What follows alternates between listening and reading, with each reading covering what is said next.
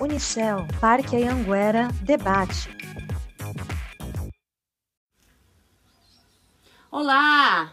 Sejam todas, todos e todes bem-vindos à nossa terceira temporada do podcast Unicel Parque Anhanguera Debate.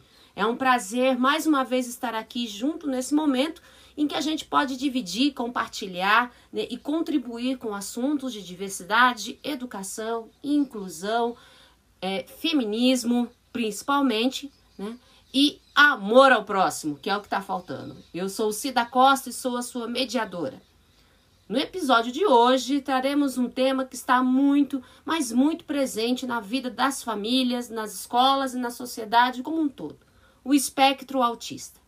Para entendermos e compreendermos sobre o assunto, a entrevista de hoje será com a professora doutora Régia Vidal dos Santos, doutora em Educação pela Universidade 9 de Julho, com período sanduíche na Faculdade de Psicologia e Ciências da Educação da Universidade do Porto, mestre em Educação pela Uninove, graduada e licenciada em Artes Visuais pela Fundação Armando Álvares Penteado e em Pedagogia pela Universidade Bandeirante de São Paulo. Possui especialização em História pela PUC, tem experiência como docente na educação básica e no ensino superior na área de arte e de educação inclusiva. Atuou como técnica pedagógica no Centro de Apoio Pedagógico Especializado e na Escola de Formação de Professores Paulo Renato Costa Souza, da Secretaria de, da Educação do Estado de São Paulo. Desenvolve pesquisas relacionadas à educação inclusiva, com ênfase nos processos de ensino-aprendizagem de pessoas autistas. É membro da Comunidade de Práticas de Investigação do Centro de Investigação e Intervenção Educativas da FPCUP, Políticas de Inclusão e Vozes, Diversidade, Gênero e Interseccionalidade. E é a minha amiga. Muito obrigada, professora, e seja muito bem-vinda. Oh, minha querida, eu que agradeço o convite, eu que agradeço. É muito bom rever amigos. É, eu agradeço o convite, a audiência e o interesse de quem nos ouve. É muito bom participar de uma conversa sobre o autismo, tendo em conta a necessidade que temos de aprender a aprender com a diversidade, aprender a aprender com pessoas autistas e de corroborar relações humanas mais autênticas e acolhedoras.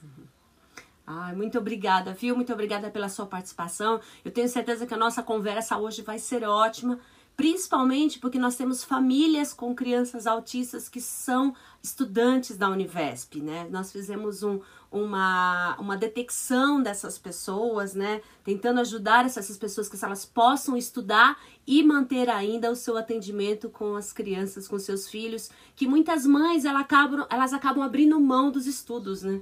Por conta dos filhos. E aí a gente conseguiu Sim. fazer um bem bolado e que tá dando certo. Vamos ver o que, que vai. Mas pra gente começar assim pra, a discussão, né? É, nos documentos iniciais nós lemos transtorno do espectro autista. Bom, por que espectro? E tendo em conta a força das palavras, o que dizer acerca do termo transtorno? Porque é muito complicado isso, né? Espectro, trans, transtorno, como é, que, como é que a gente pode entender? Ô, oh, Cida, realmente é complicado, né? Mas vamos lá, vamos lá. Vamos começar pelos documentos oficiais. Na verdade, faz quase 10 anos que a nomenclatura transtorno do espectro autista, ou TEA, né, resumindo TEA, está entre nós. Ela se encontra na quinta versão do Manual Diagnóstico Estatístico de Transtornos Mentais. Ele foi publicado em 2013 pela Associação de Psiquiatria Norte-Americana.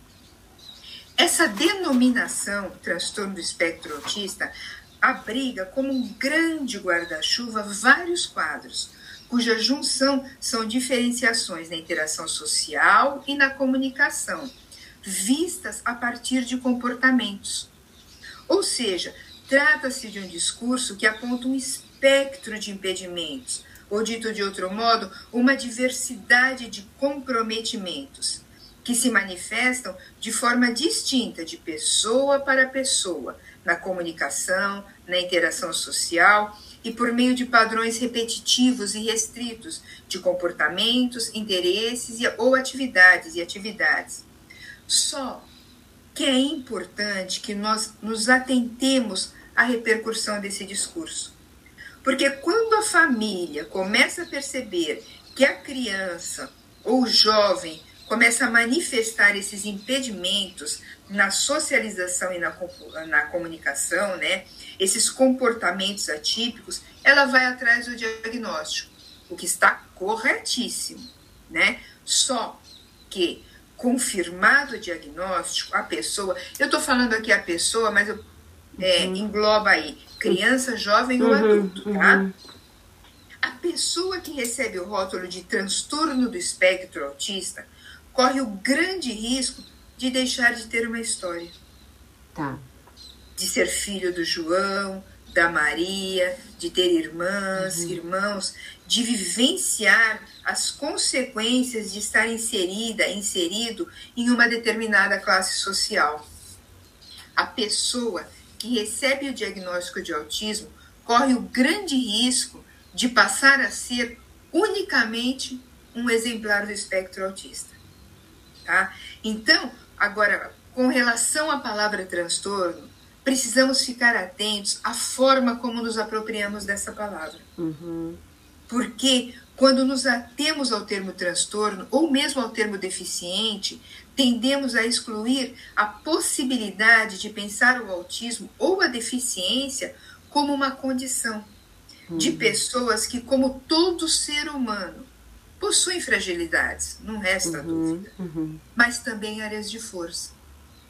Tá? Vocês vão de concordar comigo que o rótulo de transtornado, tanto quanto de deficiente, marcam a pessoa, uhum. a reduzem a uma condição inferior. Acabamos por esquecer que tanto a condição social, de gênero, etnia, econômica, cultural, emocional, afetiva, uhum. intelectual, espiritual. O autismo é uma condição humana. Então a pessoa não é só autista. Entendi. É uma pessoa com uma família, tem uma história. Uhum. E vale a pena dar uma olhadinha nessa história. Uhum. Porque palavras podem fortalecer o nosso ânimo, nossa autoestima, uhum. tanto quanto nos destruir. Uhum. Imagina uma criança entrando na escola e os amiguinhas recebendo: olha, aquele é o transtornado. Uhum. Muito bom, né? Uhum. Bom, penso que se nos empenharmos a olhar para as pessoas autistas sem reduzi-las a rótulos, ou seja, considerando que por, por trás desses comportamentos, das manifestações orgânicas, pode haver uma série de questões sensoriais que interferem na forma como essas pessoas se revelam para o mundo. Se nós nos empenharmos a olhar né, para além dos comportamentos, nós vamos ter a oportunidade de assegurar a elas e a nós uhum. o crescimento como ser humano e na relação social, uhum. nas relações sociais. Eu vou explicar isso melhor com dois exemplos, okay. tá? Uhum. O primeiro é de uma pessoa jovem que, por conta da ausência da fala, dos comportamentos estereotipados e repetitivos, do pouco controle motor e da dificuldade de controlar as emoções, recebeu o diagnóstico de autismo e o de retardo mental. Seus pais desconsideraram o parecer médico, segundo o qual ela não ia conseguir nem conviver nem aprender e continua, continuaram investindo na educação desse jovem. Tá? Atualmente, esta pessoa consegue se comunicar usando um dispositivo de comunicação assistida, um tablet com conversor de texto para voz. Ah. Tá? Uhum. E segundo ela, segundo essa pessoa, esse jovem, seus professores do ensino médio foram fundamentais na construção da sua autoconfiança. Uhum. Esses profissionais contribuíram de forma generosa para que suas diferenciações de comportamento se tornassem significantes. Uhum. Tá? Ah, perfeito. Bom, uhum. O segundo exemplo que trago é de um jovem que, apesar de não apresentar déficits cognitivos, muito pelo contrário, tinha altas habilidades. Ele tinha hipersensibilidade auditiva, uma sensibilidade muito alta para qualquer som. Então, por exemplo, eu estou aqui conversando com você, estou uhum. focado. Certo. Você me ouve, eu né, acabo excluindo os outros sons. Cachorro latindo lá fora, minha uhum. mãe mexendo na cozinha. Uma pessoa com hipersensibilidade auditiva, esses sons chegam de forma dolorosa, todos os sons. Uhum. É difícil focar numa última, uma única coisa. Uhum. É o que acontecia com esse jovem. Então, esse som chegava até provo é, provocador. Uhum. E quando isso acontecia, ele rodopiava e batia palmas. A mudança de rotina, só de imaginar que ele ia para um ambiente público, isso causava uma ansiedade, um sofrimento, né? Uhum. Que Diante disso, ele preferiu o isolamento. Tá. tá? Esse comportamento, rodopiar, bater as mãos, apego à rotina, levou alguns professores a ignorá-lo. Pensar né, uhum. né, que ele tinha. Né? Uhum. Bom, enfim. E outros a sugerir que ele deveria se esforçar para parecer mais normal. Típico, Só, né? Resposta típica é típica, só que assim como eu, como você, não consigo, né? Eu não consigo deixar de ser quem eu sou. Você não deixa de ser quem você é, né? Não uhum. abandona a sua essência. Ele não conseguia parecer mais normal, uhum. né? Esses dois exemplos mostram, espero com esses dois exemplos ter mostrado como construir percepções mais positivas acerca da neurodiversidade e deslocar o olhar em busca de alternativas pode fazer uma enorme diferença. Uhum. Tá? Pode contribuir para melhorar a vida de cerca de nove entre cada dez pessoas autistas que apresentam um ou mais transtornos sensoriais. Penso que é isso. Uhum. Antes de rotular, cabe-nos direcionar um olhar atento e uma escuta sensível para as pessoas autistas precisamos apostar nas suas potencialidades uhum. e nunca esquecer que as experiências vividas e narradas por qualquer pessoa, inclusive as autistas, falam do que lhes afeta e dos caminhos que precisaram trilhar e que precisamos conhecer para não serem lançadas em angústias impensáveis.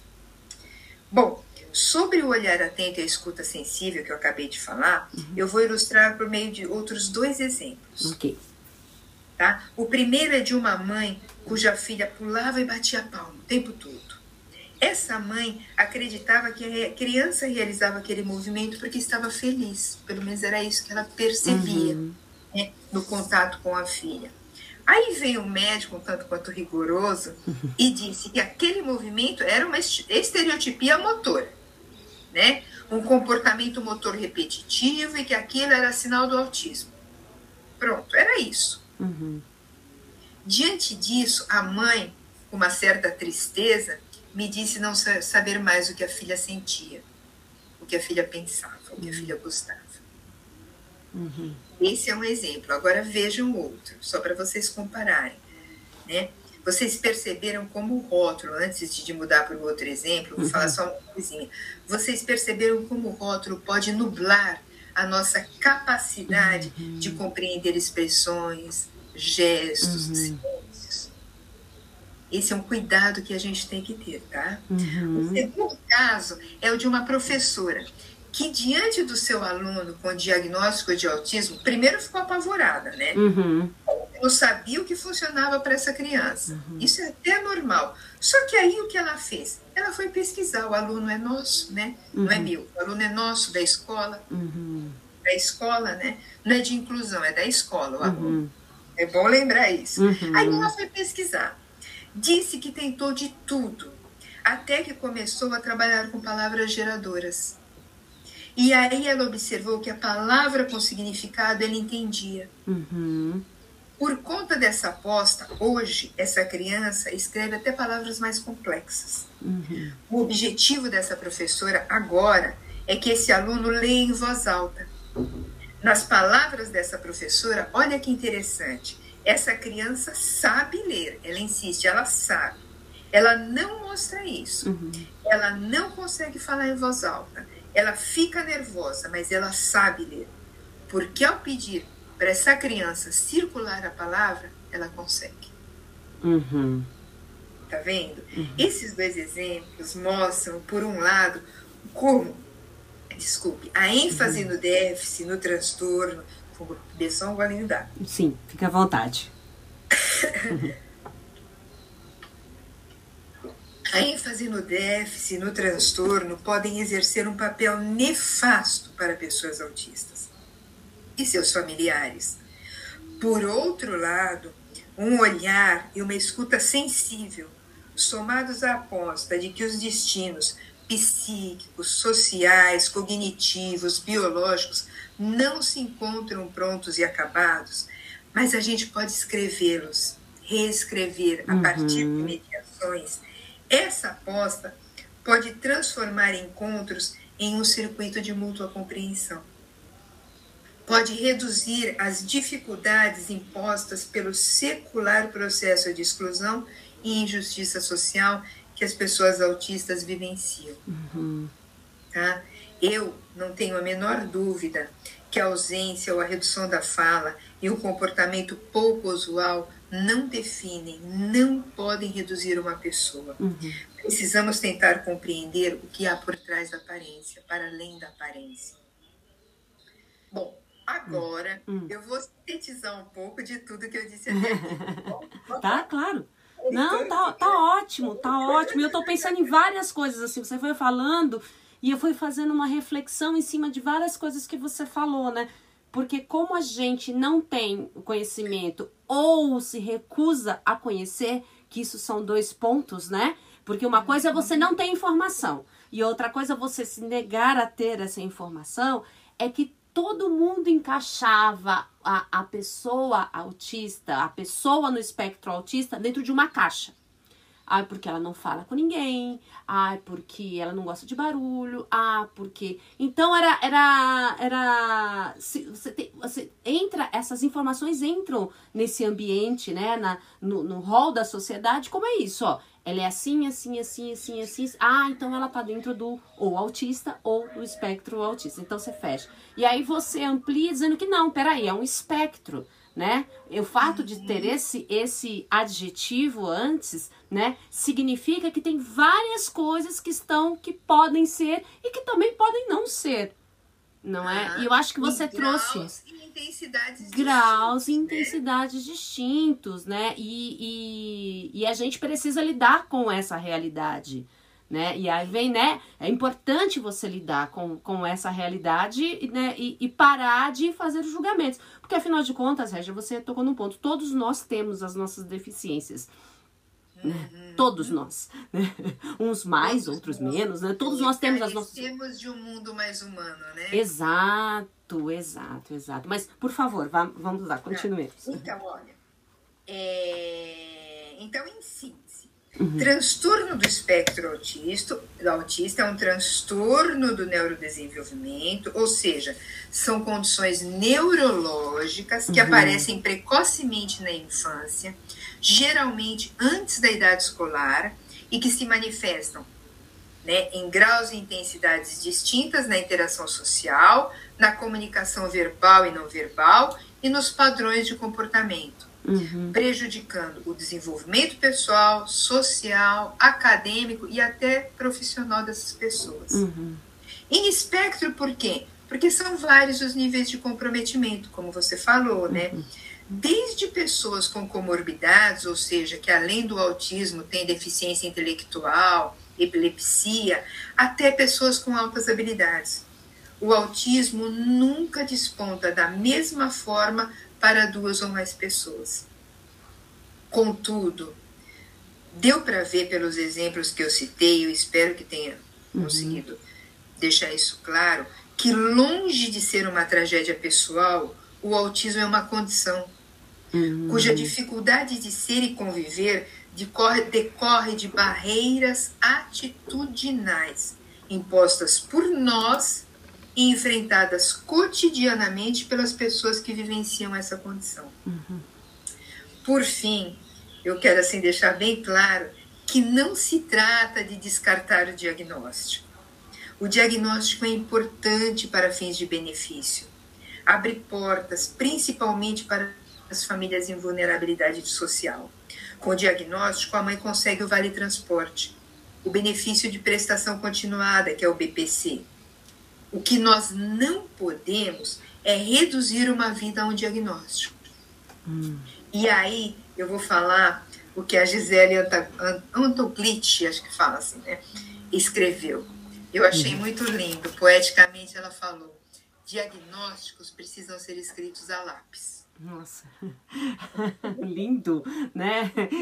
Lindo, lindo. É isso. É, é, é isso, né? E, e aí a gente chega à nossa próxima questão, já pegando esse gancho, né? Já que e, por conta é, é, é, desses rótulos, né? Dessa coisa toda essas as pessoas autistas elas constituem o um grupo de imensa desigualdade social, né? Desigualdade social, desigualdade afetiva, desigualdade econômica, né? Em todas em todos os em todos os quesitos que a gente possa entrar, né? E como é que a gente, né, como como é que as famílias, como é que a sociedade em geral né? Ciente desta condição, assim como ciente de outras tantas condições, talvez não pegado nessa questão da inclusão social, porque a gente tem que repensar um pouco nisso, né? Eu você falando isso, eu fiquei repensando nisso, né? Como é que a gente pode auxiliar, né? É, aí, né, para dar aquela provocada, tem cura?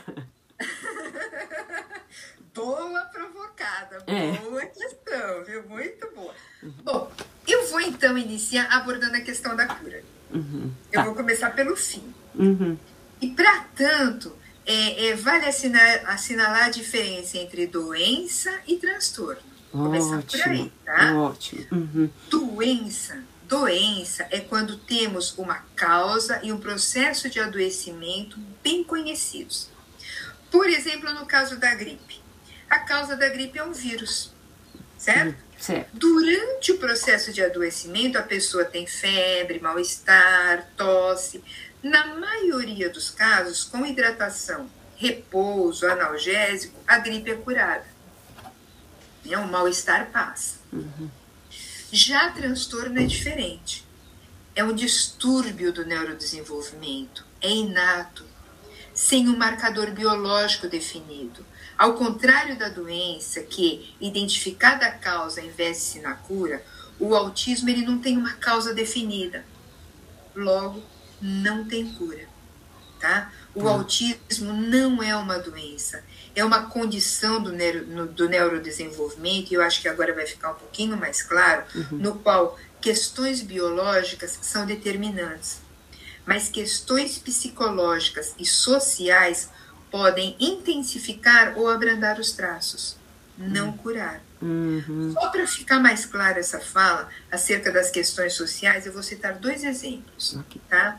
O primeiro, imaginem uma criança que fica a maior parte do tempo diante do celular ou da televisão.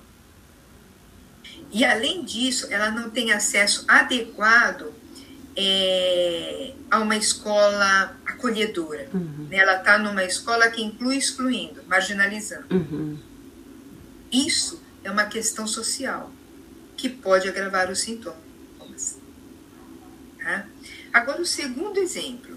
Imaginem uma criança que recebe um tratamento voltado a minimizar os sinais do, do, do transtorno, que participa de um processo educativo comprometido em poten potencializar sua interação social e sua comunicação. Uhum. Uma educação que não atrela o transtorno à impossibilidade, à insuficiência. Isso constitui uma questão social que tende a reduzir os sintomas. Uhum. Então, olha, eu acompanhei um caso de uma criança que estava numa escola e a professora falou: não, é nosso aluno, é colega de vocês, estamos juntos, uhum. ele vai aprender. E assim, em seis meses, essa criança que só corria, que se escondia, que tinha medo, começou a escrever, parou de se esconder dentro do armário. Uhum. Né? É, as outras crianças falavam: olha, a letra dele é muito grande, a letra é feia, mas ele desenha, uhum. ele faz contas, sabe? Então, assim, é, é era um, uma classe onde todo mundo era amigo de todo mundo, uhum. todo mundo ajudava todo mundo. Uhum. Esta criança, num determinado momento, a mãe precisou mudar, precisou ir para um outro bairro, um hum. bairro meio distante daqui. E nós fomos visitá-la seis meses depois. Ela voltou a tomar remédios. Hum. A professora disse não conseguir trabalhar com ela. Então, cada vez que ela tinha uma estereotipia, que ela sentia medo, a professora chamava a mãe. Hum. Uhum. Ela ficava mais na mais em casa do que na escola. Uhum. Todo aquele aprendizado, ela regrediu. Uhum. Exatamente. Vocês perceberam? Nós podemos tanto ajudar quanto atrapalhar. Nós não temos controle sobre o que acontece no cérebro de uma pessoa, mas nós temos controle sobre os estímulos que podemos proporcionar para que o cérebro dessa pessoa tenha ativações benéficas ao seu desenvolvimento. Uhum. Né? Eu falei aqui algumas vezes, agora eu vou abrir um parênteses aqui. Uhum. Eu abri aqui algumas vezes, falei aqui algumas vezes, quer dizer, sobre as questões sensoriais vivenciadas por pessoas autistas. Eu penso que vale a pena esclarecer isso, uhum. tá?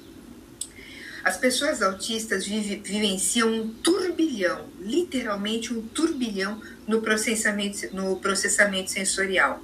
E por essa razão, elas podem apresentar alta responsividade sensorial, ou seja, incômodo diante de cheiros, que para nós é uma coisa suave. Uhum. Para elas, pode causar uma, um, um, incômodo muito grande. Uhum. Ruídos, de texturas, tá? Ou baixa responsividade sensorial. Pouca ou nenhuma resposta a estímulos comuns, como a falta de reação à dor. Uhum. Ou então, uma reação quando ouve o próprio nome. A mãe chama, chama, chama, chama e a criança não atende, está conectada em outra coisa, tá? Esses aspectos neurológicos impossibilitam as pessoas autistas de lidar com as exigências deste mundo, desse uhum. mundo como ele é, né?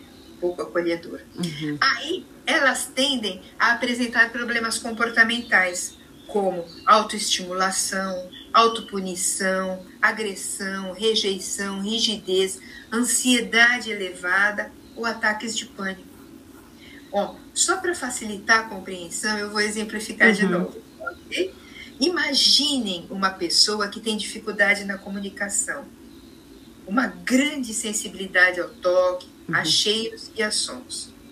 Imaginem que essa pessoa se encontra em um ambiente público. Aí, uma senhora passa, o cheiro do seu perfume, que para nós passa desapercebido, para a pessoa autista é fortíssimo e uhum. muda o seu foco. Uhum. A textura da sua roupa roça no seu corpo como se o machucasse, como se o arranhasse tudo. Os sons à sua volta se ampliam. Ela passa a se sentir como se estivesse dentro de uma caixa acústica. Tudo isso vai causando uma dor e um incômodo enorme que ela não consegue explicar, que ela não consegue externar sem suportar esse excesso de estímulos, vai ficando cada vez mais ansiosa, tem um ataque de pânico e começa a bater a cabeça. Vocês conseguem perceber que mais importante que o comportamento é conhecer a causa do comportamento? Uhum. Não adianta eu tentar obrigar essa, essa, essa jovem, essa pessoa, a parar de bater a cabeça. Eu segurar e pedir para parar de bater a cabeça. Desse modo, eu não vou aliviar o seu sofrimento. Eu tenho que entender por qual razão ela está batendo a cabeça. Uhum. É isso.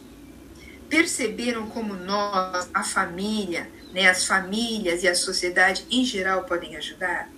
É assim, não tirando conclusões precipitadas daquilo que observamos ou ouvimos, uhum. tentando compreender a intenção comunicativa dessas pessoas nós podemos ajudar suspendendo certezas, ajudando, né? nós ajudamos quando não duvidamos da sua autenticidade, quando nos abrimos à pessoa com disposição para compreender o que a desestabiliza. e quando proporcionamos encontros sustentados no acolhimento afetuoso, encontros criativos. Uhum.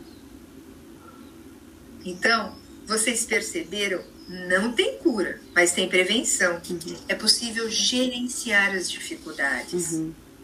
Tem um livro de Olga Bogdachina denominado Autismo Gerenciando as Dificuldades Sensoriais. Nesse livro nós lemos, eu trouxe um texto, trechinho aqui, que cabe-nos evitar o desconforto dessas pessoas, tornando o ambiente previsível e fácil de controlar, através de, da construção de rotinas e rituais, de mudanças com cautela, de planejamento. Diante de pessoas que sofrem por conta da sobrecarga sensorial e as manifestações face a ela, é de extrema importância dar atenção aos primeiros sinais. Interromper o que estamos fazendo uhum. e assegurar que a pessoa tenha espaço, tenha tempo para se recompor. É necessário também trabalhar com a própria pessoa para que ela aprenda a reconhecer os seus sinais internos de sobrecarga, podendo, face a isso, trabalhar a autorregulação ou pedir apoio, evitando que o problema se agrave. Em síntese, ao perceber um prejuízo, a preocupação, a nossa preocupação deve ser como intervir para a criança, para que a criança, jovem ou adulto, não sofra e tenha uma vida boa. Uhum. Podemos, família e sociedade, trabalhar com o autismo e não contra ele. E assim contribuir para reverter processos de exclusão, privação material e situações de forte dependência. Trabalhar com, né? É, é, é trabalhar com, né? É, nos desfazermos das nossas certezas, né? Porque a cura, né? Tudo, né? Se pensa em cura porque é a certeza, né? A certeza de que aquelas e às vezes e as situações não são necessariamente reversíveis, às vezes elas são como tem que ser. Então a gente tem que entender como é que pode trabalhar isso, né? Eu achei muito muito importante essa sua fala agora, eu acho que foi fundamental que aí faz aquele gancho com, com, a, minha, com a minha última questão, que é eu recenti, recentemente, digamos, alguns meses atrás, eu escutei o relato de uma jornalista, de uma apresentadora, li um relato dela, ela dizendo que foi aos 36 anos que tinha sido diagnosticada com autismo. E que ela uhum. sabia que era uma pessoa, não era como as outras, né? Não tinha, mas que, assim, tem um, tem uma formação acadêmica, trabalhava com jornalismo, tem seu próprio apartamento, enfim, tem uma vida, né? É, que a gente espera de alguém com 36 anos de idade. E aí ela disse que o, a, a terapeuta já desconfiava que ela tinha né, alguma coisa e foi feito um diagnóstico. E aí a minha pergunta é justamente isso, né?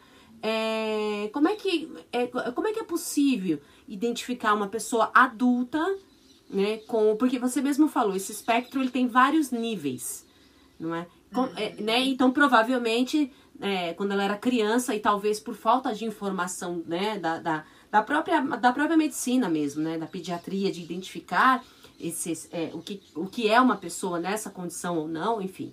Né? Como é que a gente identifica numa pessoa adulta? Como é que se descobre que uma pessoa adulta?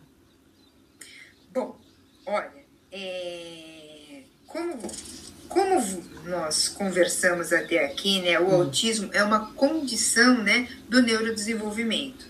Então, se o autismo não tem cura, autistas crescem e continuam sendo autistas. Uhum. Né? É, continuam apresentando questões relacionadas ao comportamento, estereotipias, dificuldade na comunicação e na socialização, às vezes de forma mais leve, às vezes de forma mais acentuada. Quando, desde criança, recebem a atenção adequada, as chances de sucesso e independência na vida adulta são extremamente significativas. Quando não, o transtorno continua gerando sofrimento. Adultos autistas, e eu acredito que seja o caso dessa sua dessa pessoa que você é jornalista, ouviu, né? uhum. é dessa jornalista, viveram ou vivem algum grau de depressão ou transtorno de ansiedade, porque elas se percebem diferente das outras pessoas, uhum. sofreram ou sofrem bullying. E muitas críticas, sofrem também muitas críticas por conta da dificuldade de interação social, da dificuldade com a mudança de rotina e por não conseguirem compreender não só as emoções e os sentimentos das outras pessoas, mas os próprios sentimentos. Ah, okay. Né? Acredito que a partir do momento que ela recebeu o diagnóstico, mesmo na idade adulta, de certa forma isso foi um alívio. Ah, então é por isso que eu sou diferente. Uhum, uhum. Hoje em dia o diagnóstico é mais fácil, o autismo é muito mais divulgado. Há 37 anos atrás, imagina como foi isso. Uhum, uhum. Como foi a infância para essa pessoa, né? Uhum. Adultos autistas com altas habilidades ou com o cognitivo preservado são mais propensos a apresentar queixas depressivas.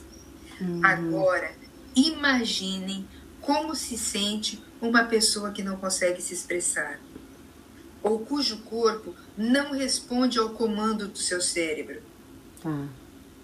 Tem um escritor, Carlos, Felipe, Carlos Nunes Felipe, Nunes Felipe é, ele no livro Autismo, Conceitos, Mitos e Preconceitos, muitas vezes ele afirma que muitas vezes as alterações do comportamento, por mais desajustadas ou agressivas que sejam, podem ser a única forma pela qual essas pessoas conseguem manifestar o sofrimento que sentem e não conseguem compreender. Então, até hoje, a gente vê pessoas autistas um pouco mais agressivas, uhum. com estereotipias, Uhum. Nunca é tarde para tentar entender o que está acontecendo com essa pessoa. Do ponto de vista prático, eu penso que o mais importante diante de pessoas com diferenciações na comunicação, na socialização e no comportamento é que nós nos esforcemos continuamente e afetuosamente para intermediar o contato dessas pessoas com a realidade sem excluí-las das trocas sociais. Com frequência,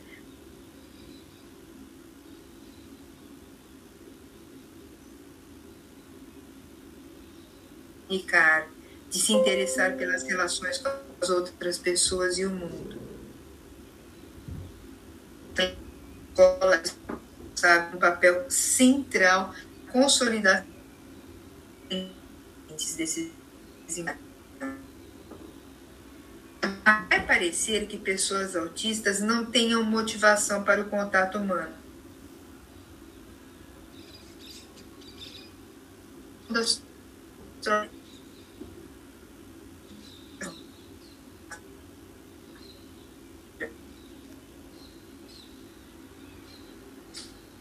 Os processos de, de escolarização e no mundo do trabalho.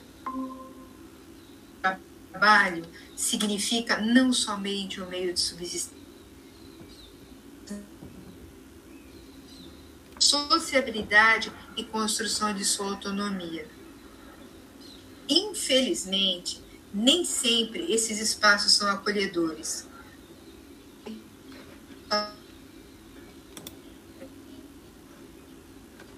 Desconhecido, ao estrangeiro, ao novo. Contudo, na medida que o diferente e o desconhecido ficam a... atenua-se a tendência à marginalização. Isso é certo. Pode... Ah, tá. Olha, hum. preconceitos fazem parte da natureza humana. Nós sabemos, infelizmente, nós sabemos, né? Uhum. Preconceitos frente ao diferente, ao desconhecido, ao estrangeiro, ao novo. Contudo, na medida que o diferente e o desconhecido ficam apreensíveis, atenua-se a tendência à marginalização. Isso é certo. Assim como é certo o nosso papel, o de nos empenharmos para consolidar nas instituições de ensino e na sociedade relações mais autênticas e acolhedoras, capazes de reconhecer o autismo como uma condição humana, que inclui no seu espectro uma multiplicidade de dimensões social, de gênero, étnica, econômica, cultural, emocional, afetiva, intelectual, espiritual. A pessoa não é só autista. Uhum. A pessoa tem tudo isso fazendo diferença na sua vida. E tendo isso, isso em conta, cabe a cada um de nós, mais que atenuar a tendência à marginalização de pessoas autistas, fortalecer sua dignidade. É isso. Eu hum. acredito que é isso. Nossa, eu também. eu também acredito que é isso, sim. É... Nossa, professora Regia, muito obrigada, sim. Foi uma, uma, um momento muito, muito bom mesmo. Acho que é, a gente descortinou várias questões, né? E, e, e, o, e, o, e foi de uma forma muito didática, muito simples de compreender. E eu quero agradecer muitíssimo pela, pela sua participação. Né? É... podia só falar mais uma coisinha? Deve. Porque assim, é, só, só, só mais tá um, bom. um detalhezinho que eu havia esquecido e me veio à cabeça uhum. agora. A gente vê muitas vezes as mães chegando na secretaria da escola, uhum. ou chegando a uma instituição, a um local, e sendo recebidas, recebidas assim, mães, familiares responsáveis, de forma um tanto quanto áspera. Uhum. Tá? Então, eu, eu queria aqui lembrar que nós podemos e devemos também ajudar os pais a elaborar o sofrimento que a criança autista provoca. Uhum. Já que essa criança não se parece nem um pouco com a criança que os pais sonharam ter.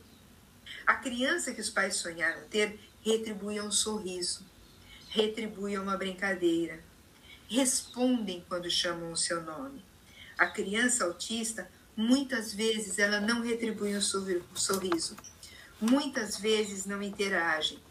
E esse sofrimento dos pais precisa ser escutado. Precisa. Você tem absoluta razão. Precisa ser escutado, né? É, e não pode ser, não pode ecoar no vazio, né?